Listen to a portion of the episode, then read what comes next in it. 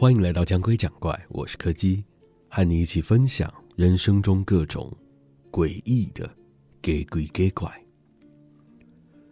今天要讲的是一个和软体有关的故事。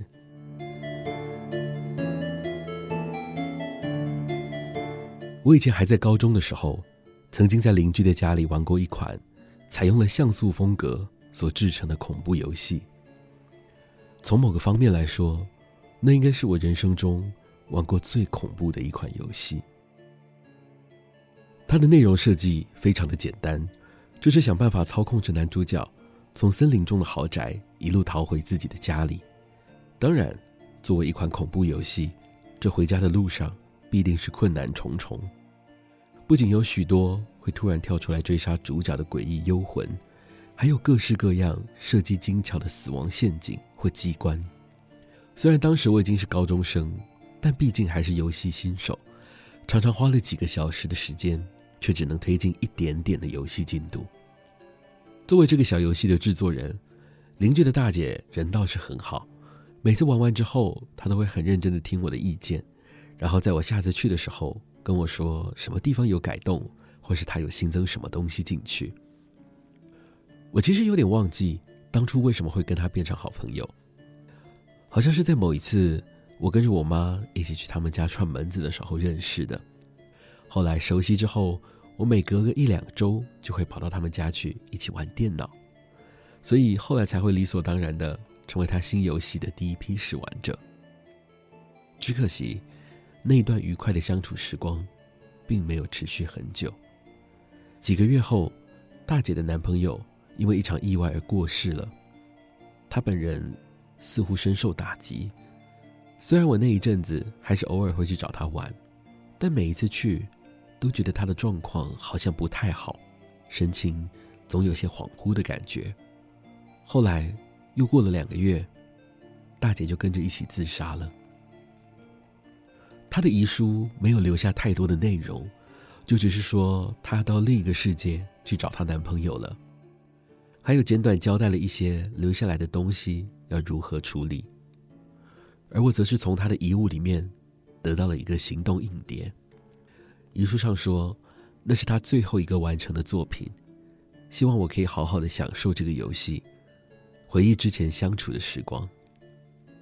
游戏的本身就跟之前一样有趣。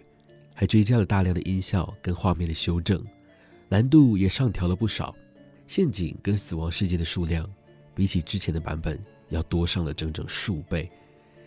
系统甚至还特别设计了一个各种死法的收集图鉴，这应该也可以算是一种黑色幽默吧。原先会在四处随机出现的各种鬼魂也统一了形象，变成一个固定的女性灵魂。但是最大的不同是，它在游戏里面。增加了一个收集日记的支线任务，看起来似乎是要收集完日记，才能理解完整的剧情，进而达到隐藏的结局。这些日记在最一开始的时候，内容都相当的单纯，就只是记录着日记的主人跟她男朋友交往、约会的过程。只不过随着剧情的推进，这个日记的内容开始让人觉得越来越不安。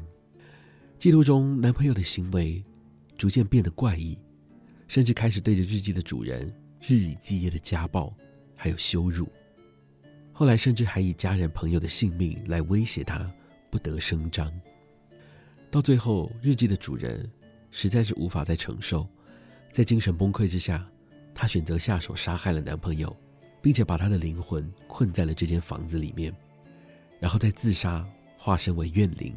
日日夜夜的在另外一个世界里继续向男朋友报复，我实在无法不把这个内容联想到邻居大姐身上去。这个念头一直在我心里挥之不去，我甚至开始觉得，游戏里面那个男主角在死掉的时候所发出的尖叫音效，有种越听越逼真的感觉。后来有一天，我在整理房间的时候。一不小心勾到了传输线，将那个行动硬碟摔到了地上。虽然硬碟本身没有损坏，但是外壳稍微有点裂开，隐约可以看到里面好像有什么红色的东西。带着强烈的疑惑，我小心的用工具拆开了硬碟的外壳，这才发现，原来硬碟的本体其实并没有这么大，在它的外壳里面还有多出一小块的空间，并且这块空间还被人用热熔胶给封住了。现在从外壳的裂缝里面透出来，那个红色的东西，就是塞在这个隔间里面的。我犹豫了一下，最后还是决定把那些胶给刮下来，看看里面装着的到底是什么东西。结果那是一个红包，里面装着一束长长的女生头发，以及一根很像是手指骨头的东西。回想起我在游戏里面看到的那些日记，在看着手上这两样东西，我默默地将那些东西装回了红包里，用热熔胶重新封好，接着把行动硬碟接回电脑上，重新开始了游戏。这一轮，我会好好的、认真的把系统里面的死亡图鉴全部完成。